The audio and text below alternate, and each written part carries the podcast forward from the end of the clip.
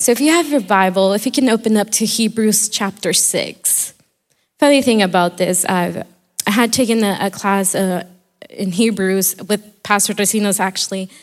And that class was so difficult for me at that moment. And I put it in my mind, I'm never going to preach from Hebrews. This is impossible for me. Too much theology in it. I don't want to like I don't want people to misunderstand. And so I always had it in my mind, I'm not going to preach from Hebrews. I, I just I think I'm going to skip over that book when it comes to preaching. And it's crazy that the Holy Spirit took me to this book and one of the most difficult times that I'm facing in this time of my, uh, you know, in this year. And so God's like trying to say, hey, what seems difficult for you, I've already taken care of. And so, uh, Hebrews chapter 6, verse 17, and I'm going to be reading from the New Living Translation. The word of God says in verse 17, God also bound himself with an oath, so those who received the promise could be perfectly sure that he will never change his mind. Verse 18 says, So God has given both his promise and his oath. These two things are unchangeable because it is impossible for God to lie. How great is our God? Therefore, we who have fled to him for refuge can take great confidence as we hold to the hopes that lies before us.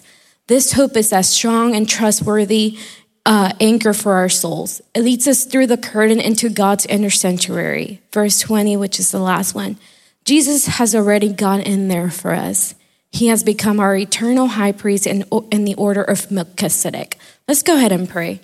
Thank you, Heavenly Father, for giving us the honor and privilege to be in your house this morning, Father God, to worship you and praise you for everything that you've done in our lives and for what whatever is laying upon us, Father God. We just ask you, Father God, that you you are able to plant this word in our hearts, Father God. We set ourselves aside and we ask that it's you who ministers us, it's you that fulfills us, Father God. Wherever we may be coming from, whatever circumstances that we may be facing, Father God, we put our trust and our hope in you. And so we glorify you for that. In the name of Jesus, we pray, Amen and amen. You can take a seat, church. I decided to, um, to title this sermon Where I Belong. How many of you guys have ever felt drifted away from God or have felt shaken up about certain circumstances that shaken up your faith and you feel drifted away from God?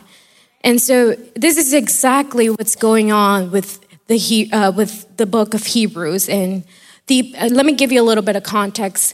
Uh, the author of the book of Hebrews is unknown but we know the intentional audience. We know who this letter is attended to. And this letter is attended to Jewish uh, who were in the dispersion. Basically, you know, they, they went out uh, in different areas. They were no longer just in Israel, but uh, Jewish people in Spain and Italy, and they were just all dispersed. And so we know that this letter was intended for the Jewish. And so, what I really like about you know, this letter is that this letter is kind of of an exhortation letter.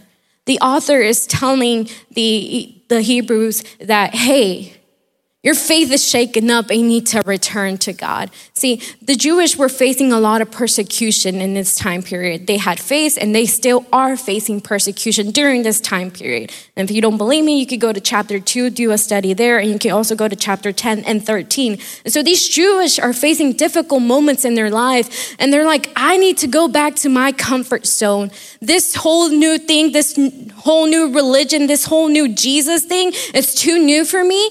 And it's so new to me. The fact that I'm facing this persecution, this is not for me.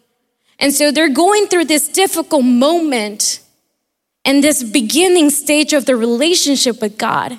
And rather than going forward, they're trying to go back to their comfort zone. And how many of you can be, relate to this audience that sometimes you are shaken up when difficult moments come into your life? The first thing you want to do is run back instead of run forward with God. And so the, these audience, this, these crew, this people, they're like, this is too new for me. Let me go back to my old ways. Let me go back to my comfort zone. Let me go back to where I used to be instead of where I belong to be. And so I really want to focus on this is the purpose of this letter was really to exhort this church, hey, yeah, you're going through a difficult moment, but let me remind you of who God is. Let me remind you who God was and is and is to come. You know, what he did for you and what he's doing for you. And this is what really what we're going to focus on. This is where the Holy Spirit took me. He's like, Sophie, let me remind you of who God is in your life and what he has done for you. Because although right now in this very particular moment of your life, you feel like running back and going back to your comfort zone, let me remind you that that's not where you belong. You belong his presence. And so the, the author is really emphasizing this. And I really want to emphasize in this this very morning. Stop drifting away when you have everything you can find in our Lord and Savior. And so I have three declarations for you this morning. And I want you to turn to your neighbor or the person next to you and say, He is my refuge. But I want you to say it with confidence He is my refuge. Amen. Let's go to verse 18. It says, So God has given both his promise and his oath. These two things are unchangeable because it is impossible for God to lie. Therefore, we who have fled to him for refuge can have great confidence as we hold to the hope that lies before us. I asked the media team if they can also put a different translation up for me up there uh, from the Passion Translation uh, if you could put it up there. And this version says, So it, it is impossible for God to lie, for we know that his promise and his vow will never change. And now we have run into his heart to hide ourselves in his faithfulness. This is where we find his strength and comfort, for he empowers us to seize what has already been established ahead of time an unshakable hope. And I, I really love how this translation really put it. He says, We run into his heart and hide ourselves in his faithfulness. See, one thing that I really want to emphasize on this, one thing that the author of Hebrews really wanted to mention is that God is the person we should run to. You know, they're going through this difficult moment. Let's not forget that they're facing a persecution. He's like, let's run to the heart of God. But the question or the observation is here where do you run to when difficult moments happen in your life? You know, one thing that I had to learn is that you run to the place that you trust. Not sure if you understand that. See, instead of running to God, sometimes we run to the wrong people. We run back to our old ways. That lets me know that you're putting your trust on these things above God. Because if you were to fully trust God, you would run to God first. You would get on your knees and say, God, I can't do this anymore, but I'm putting my trust and my hope in you because you are my refuge. And so the church of, uh, the, of the Hebrews, they were like, the author's like, you need to run to God. You need to go to him. He is your refuge. Only in him can you hide in your faith, in his faithfulness. But why do we run to other things rather than to God when difficult moments happen? Not sure if you're understanding this, or I'm not sure if you're feeling convicted in this. But I know I'm not the only one that runs back into my little bubble, into my little cave when I'm when I'm feeling tribulation in my life. Let me tell you something. The way I cope with problems is you leave me alone, I'm gonna be in my room watching TV. Nobody talk to me. I am dealing with my stress. I, I need some alone time. That's how I cope with things. But the, the, the author of Hebrews is like, no, run to God. He is your refuge. He's all that you need. And what I love is that he's saying in, in this chapter 8, I mean, verse 18, he says, not only run to his heart, but hide in his faithfulness. See, one thing that I had to learn is that sometimes God has called us to run, but sometimes he also has called us to hide in him. And there's a difference. See, when God has called you to run, it's like, hey, it's time to take action. It's time to do something about it. But sometimes God calls you to hide. And you know why that is? The reason being is that God has called you to hide because sometimes God just needs to minister you. He needs to shake things up in your heart.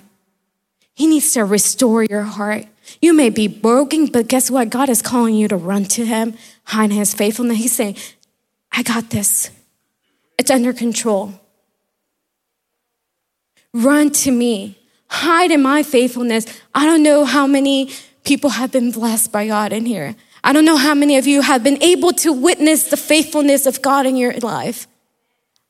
If I'm the only one, then praise God. But let me tell you something God has been faithful on our everyday lives. The simple fact that we are here is a blessing in itself. God has been faithful, yet why doubt him? Why run to something else when he has been nothing but good to us? I'm not sure where you are in your relationship with God or where, what you're struggling with at this very moment in your life. But He's reminded you run to me. He's your refuge. Turn again to your neighbor and say, He is my refuge. Ooh, it doesn't sound that confident now. He is my refuge. These are declarations, simple declarations, yet so difficult for us because we tend to run in our own understanding. We try to take care of things with our own power and our self will. And hello, that's me. I'm preaching to myself if I'm being quite honest here. I try to take control of things. You see, I've kind of had to come to the understanding the only place I have control in is in my house. The only place I can keep organized is my house. But everything else is in God. Everything else in my life is in Him. And when things get difficult, I'm gonna run to Him because He's already taken care of it.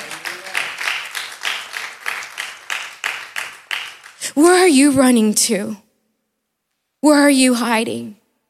See, let's not get this confused when God says, hide in my faithfulness does not mean hide and don't come out of your cave and not do what I've called you to do.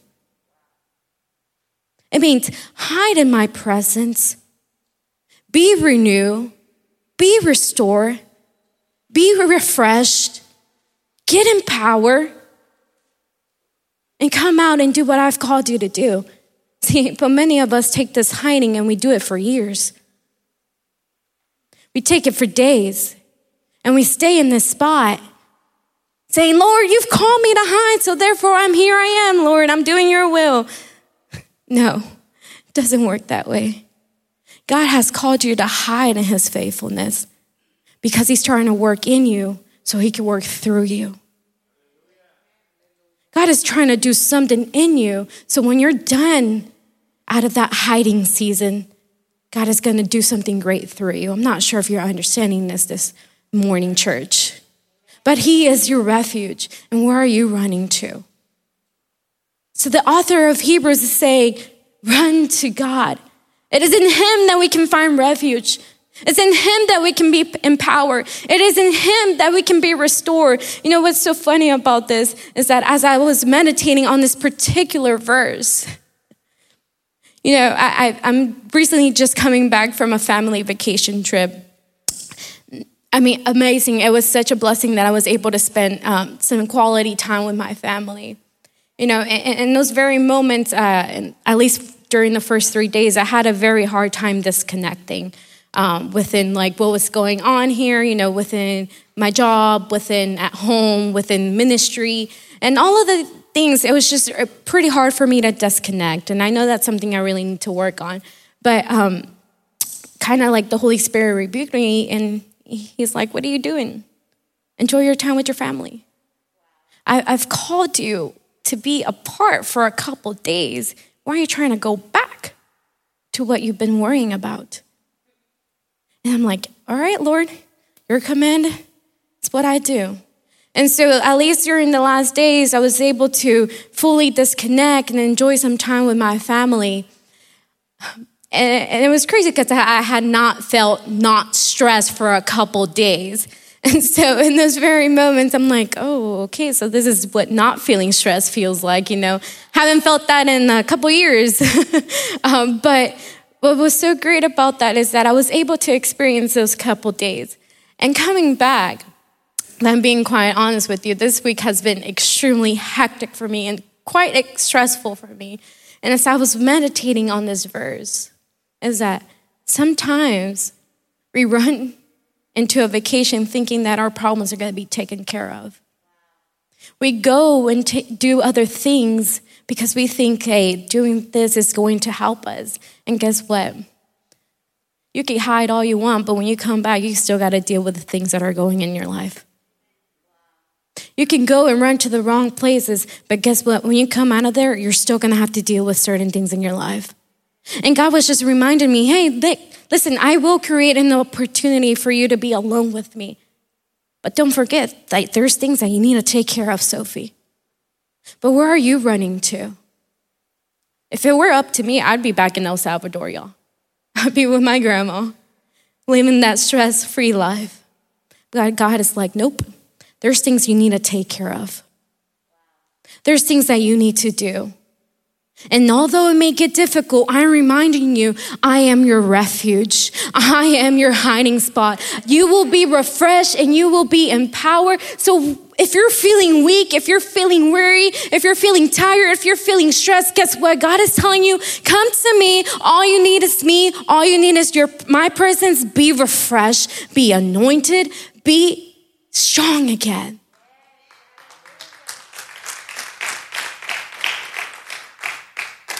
Another thing that I was able to observe within this uh, verse, and I love how deep the Bible can get, you guys. I, I, just love scripture in itself. And just within this first verse, uh, this verse 17, there's so many, 18 apologies, there's so much that can be observed. But the second thing I was able to observe is that what we gain when running to our heart, or I mean, what we gain running back to our comfort zone is only temporary fixes.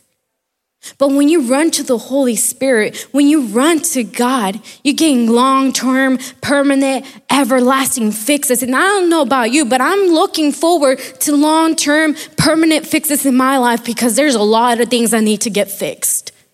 And I don't want it to last for a couple months. I want it to last forever. And so when you run to the heart of God, you get long term fixes. Rather, when running to what else is aside from God, you only get temporary fixes. And I don't know how many of you can relate to that.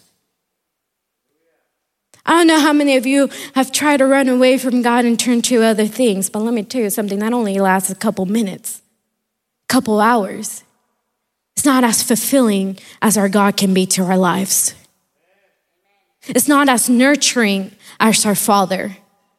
It's not as well done as our Father. Nothing in this world can compare to the fixes that God can do in the long term. And I'm willing to go through this process in my life because I am willing to be a long term fix in my life. Instead of being unbalanced and going back and forth between my faith and God, I much rather know that my faith and my confidence in God, instead of running back and forth and playing games with God, I'm no longer playing games with God. I am willing to serve Him. I am willing to worship Him no matter the circumstance because I'm understanding that He is my refuge and I hope you understand that too.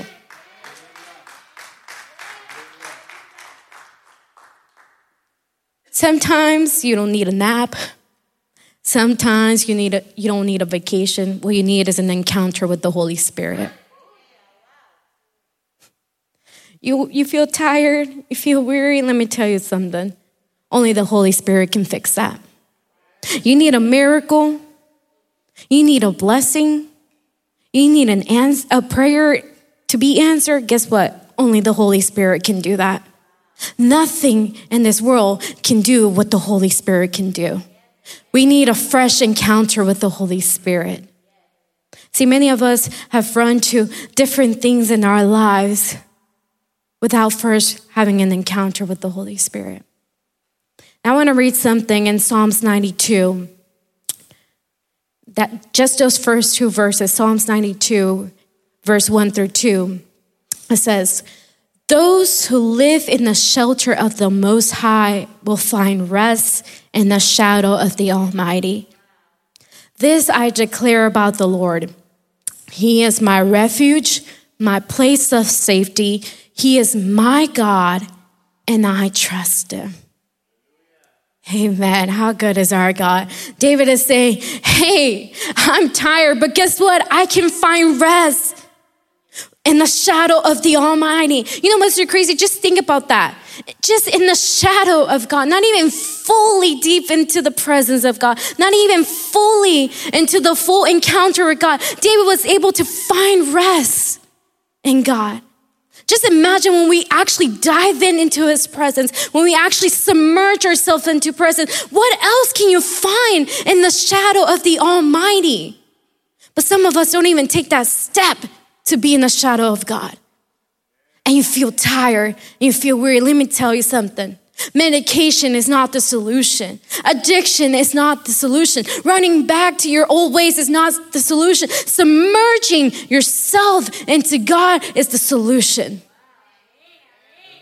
You want to find rest? Find God. You want to find peace? Find God. You want to find health? Find God because He is your refuge.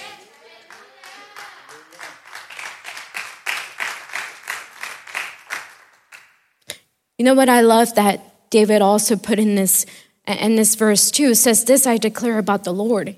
He alone is my refuge, my place of safety. He is my God and I trust him. That word trust, that's a big one. That's a big one for many of us. Which leads to my second declaration. I want you to turn to your neighbor and say, He is my anchor. Go to verse 19, back to Hebrews chapter 6. Verse 19 of Hebrews chapter 6 reads This hope is a strong and trustworthy anchor for our souls. It leads us through the curtain into God's inner sanctuary. I love that the author of Hebrews uses this symbol of anchor. You see, if we look at the cross, we are reminded of what Jesus Christ did for us. If we look at the cross, we can remember that, hey, you know, Jesus was crucified for me and for you, but he resurrected the third day and defeated death and went to the gates of hell to take the keys of death. You know, so we, we see this cross and it's a symbol of our faith, correct?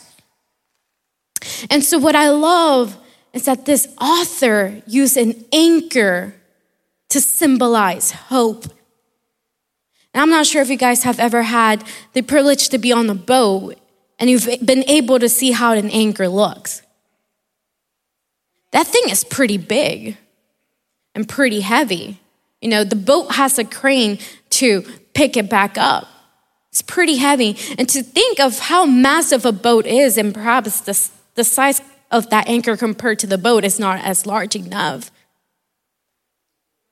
But the fact that it's still able to hold that bit boat in place in the middle of a storm. And so when the author of Hebrew uses this anchor as a symbol, he's referring to that no matter the storm that may come your way, no matter the tribulations that might, might come your way, if your hope is anchor, or as Paul says, rooted in God, nothing will shake your faith.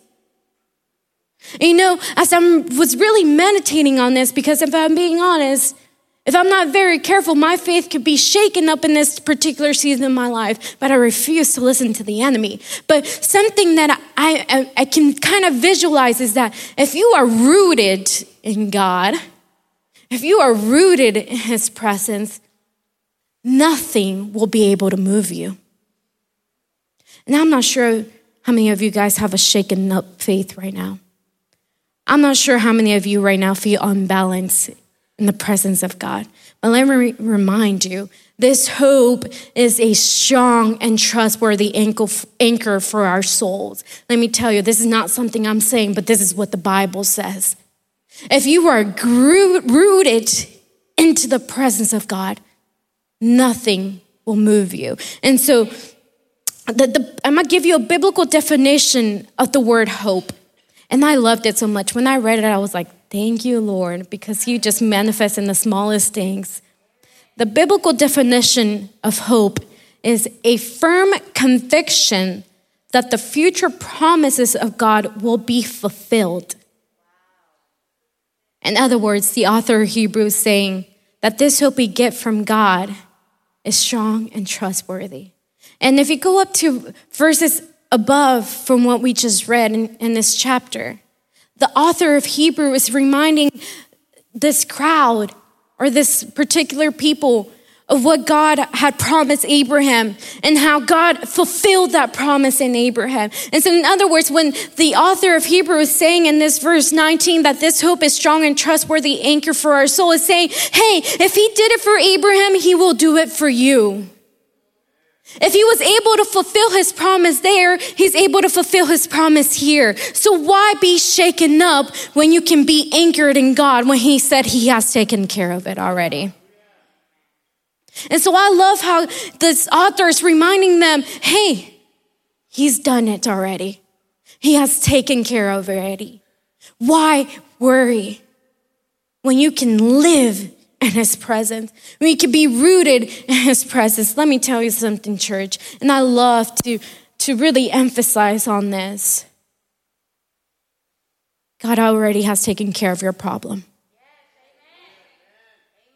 God already has taken care of your circumstance, whether it's financially, whether it's job wise, whether it's in family, whether whatever the circumstance is, God has already taken care of it. So why run to something that is only a temporary solution? We can run to the arms of God, and it's an eternal solution to our problems.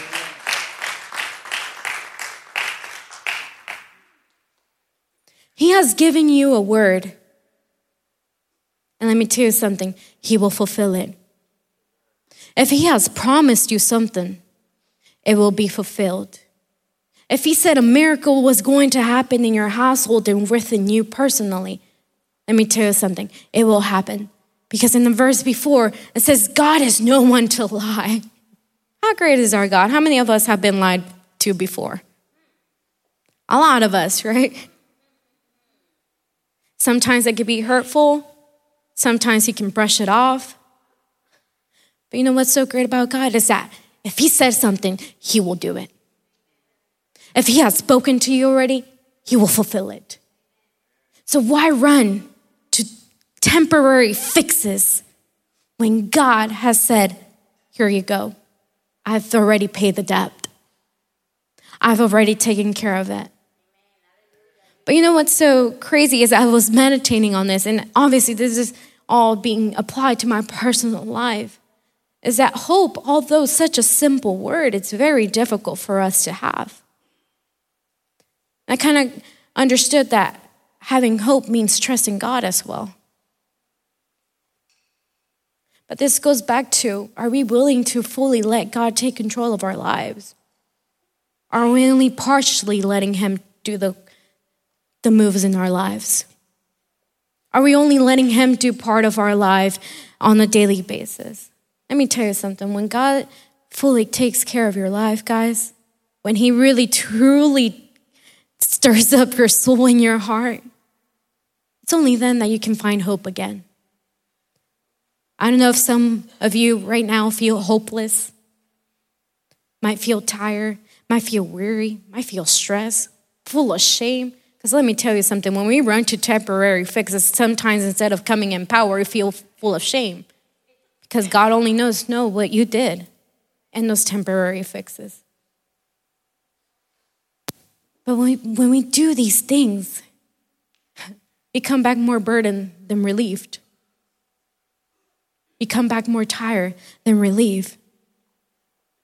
But when we come to God in this hope that is anchored in Him, we find rest, we find hope, we find love, we find grace. And so the authors of Hebrew, going back to verse 19, it says, This hope is a strong and trustworthy anchor for our soul. It leads us, leads us through the curtain into God's inner sanctuary. Going to the last part, I'm not sure if you guys caught it, but the author of Hebrews is referring to the tabernacle. It leads us through the curtain into God's inner sanctuary. Hope leads us into the presence of God. Hope, this anchor, leads us into the presence of God. And I'm not sure if you're understanding this, but if you have at least one sense of hope, this leads you into the presence of God. He's saying, hey, have hope in God. Because if you have hope in God, you can find His presence. If you have one sense of hope, at least that grain of mustard, you can find the presence of God. And I don't know about you, but I'm always daily seeking the presence of God. I don't know what you may be seeking, but I'm telling you, I much rather seek the presence of God. And so the author's reminding this, this crowd run to God, hide in Him, feel empowered, find a hope in Him. Because it's only when you find hope in Him that you are able to enter the presence of God. I'm not sure how many of you can relate to this, but sometimes you're trying to connect with the worship. You know, you're trying to have a genuine spirit and truth moment. But because there's a lot of problems in your life, you're kind of think trying to connect with the Holy Spirit, but at the same time you're like, no, but this needs to be taken care of. Oh, I can resolve this this way. Or I could do this this way. I'm not sure if you guys have ever had those moments, or am I the only one that sometimes gets too caught up in my own problems? And so we have sometimes these moments that it's hard for us to connect to the presence of God. You know what the Holy Spirit revealed to me? The only reason why you're having a problem connecting with my presence is because your hope is not fully in me. You're having a hard time connecting with my presence, Sophie? That means you fully have not trusted me. Because if you fully trust me, if you fully truly have your hope in me, you wouldn't be worried. You wouldn't be tired. You wouldn't be stressed. You wouldn't be frustrated.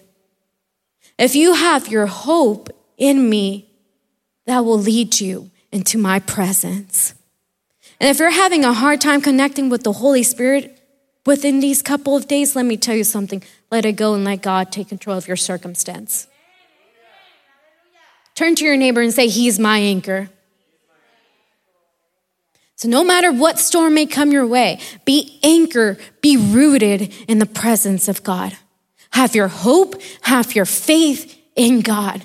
Because no matter what comes your way, just simply knowing that God has already taken care of it is more than enough for us to know. Not sure if you're understanding this, church. Anchor yourself to that hope. The last declaration I want you to turn to your neighbor and say is, he is my eternal high priest. Verse 20 says, Jesus has already gone in there for us. How great is that? He has already done it for us. He has become our eternal high priest in the order of Melchizedek.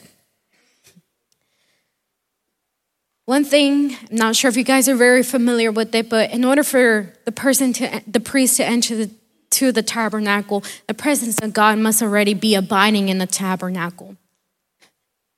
And the thing is that sometimes we try to enter this tabernacle with God not being in there. We try to enter this area of worship without God even being there. See, some of us have decided to take a route that we think it's from God, but in reality, it's a route that we decide to take and God not being in the center. And then we're in the middle of a situation, it's like, God, where are you? Well, did you even consult with Him to begin with? Did you even talk to God before getting, before getting yourself into that mess? And yet, here you are asking for His help. But thank God that God is not a human. He said, You know what? I'm here to help you. My grace is here. Let me get you a hand. Let me get you out of there. Because sometimes if it were up to me, I'd be like, listen, bro, you got yourself into this, deal with it. But God said, I love you. Here I am. Here's my hand. Take it. I'm gonna walk with you. I'm gonna take care of you. I'm gonna make a path for you. And so, what I find fascinating here is that the writer is telling the audience, like, hey, what you're going through, Jesus has already gone in there for you. He has made a path for you. A path where all you have to do is run to his heart. If just looking at that first sentence, it says, Jesus has already gone in there for us. God has made a path for you, church. He has made a way for you. It's so clear. You know what's so crazy to me that this path is so clear, for some reason, we don't see it. This path is so clear and so direct into the presence of God, but we're like, let's go this way. I, I see it, I see it, but I, I want to excavate my own, my own path. Let's see where this takes me. But when God has already made a path for you, church, He has made a way for you. And it's so simple that all you have to do is run into His presence, run into His heart, hide yourself in His faithfulness. But we find that so difficult. And so here we have the author of Hebrews saying, Jesus has already gone in there for you. Remember, this audience is going through a particular persecution. And they're running away and trying to go back to their comfort zone. And so the, the author of Hebrew included this because I feel like he's telling them, hey, bro, it's taken care of. He has done it for you already. I've gone in there for you. I have already made a path. I've already established a promise. And all you have to do is walk within my presence.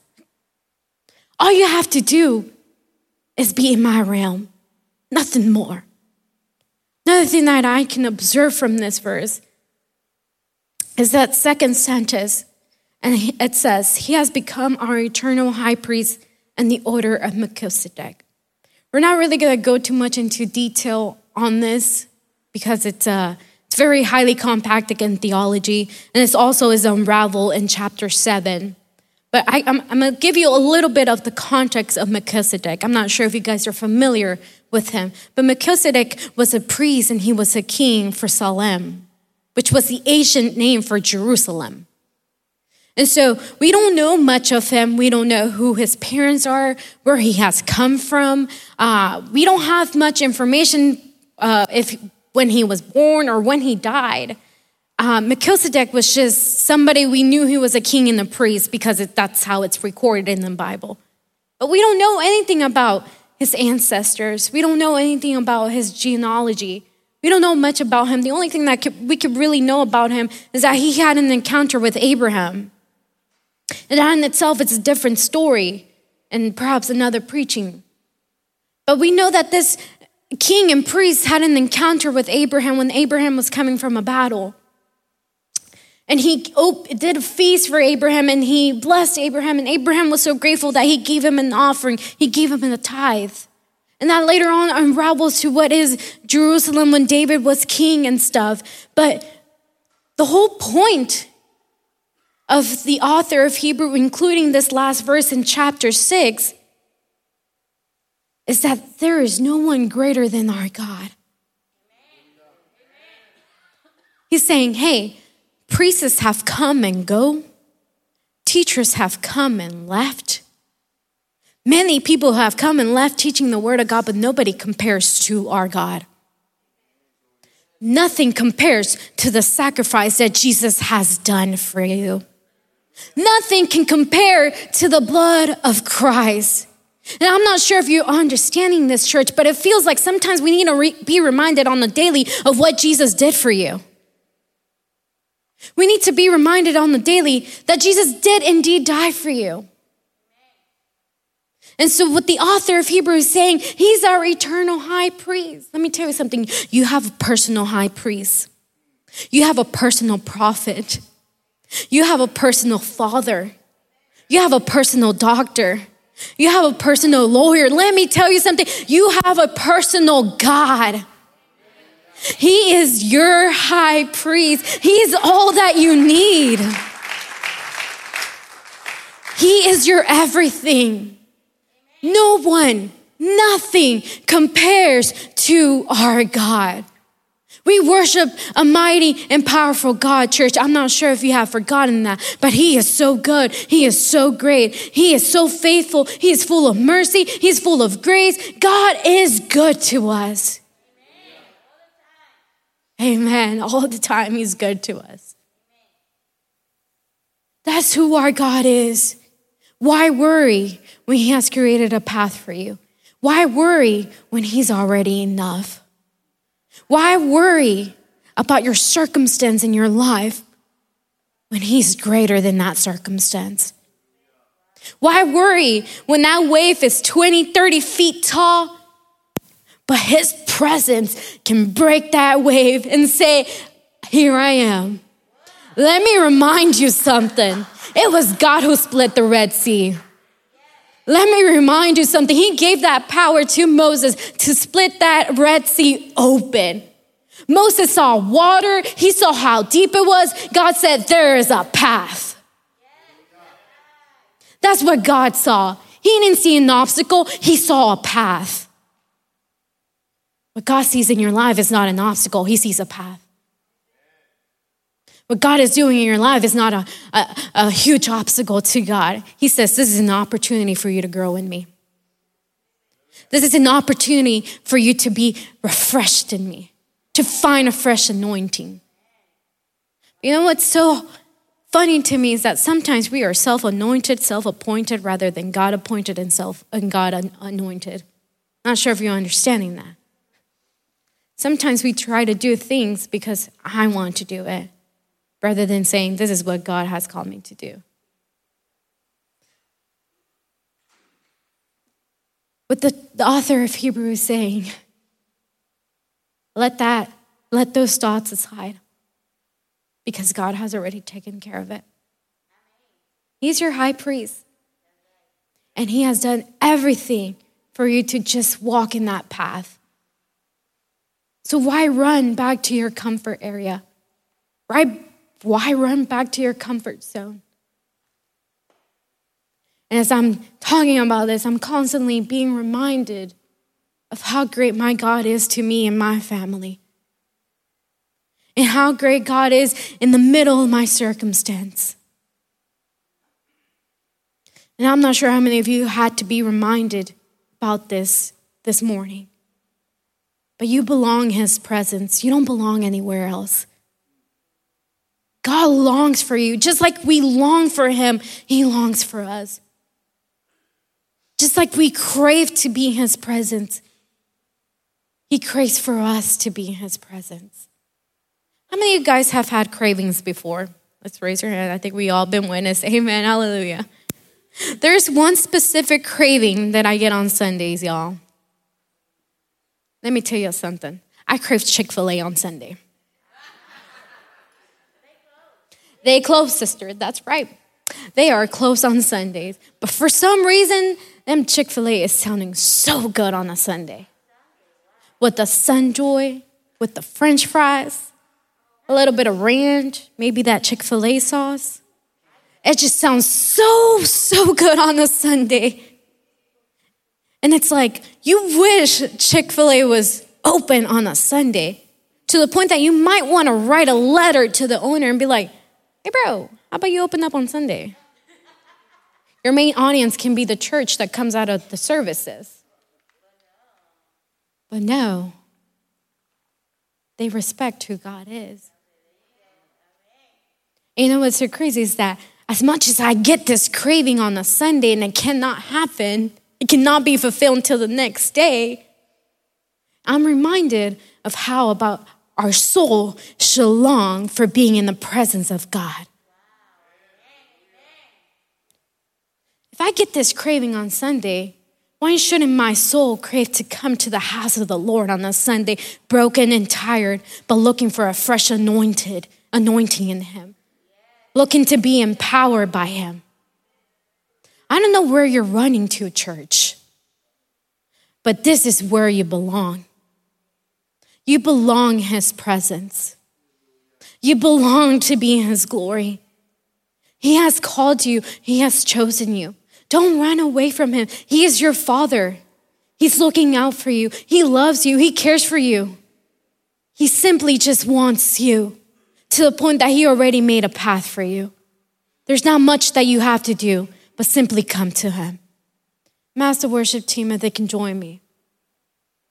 But wherever you may be in your life, I just want to remind you there is nothing greater than our God. This is where you belong. You belong in His arms. You might have run away. You might have feel hopeless. You might feel weary and tired. But re- be reminded that He is our refuge, our anchor, and our eternal high priest. The price has been paid for. And so, last, I just want you to repeat these, la- these declarations one more time with me. And I want you to turn to your neighbor and confidently say that He is my refuge, He is my anchor, and He is my eternal high priest. That's who God is in your life. And that's what He will continue to be in your life. You could please get up on your feet.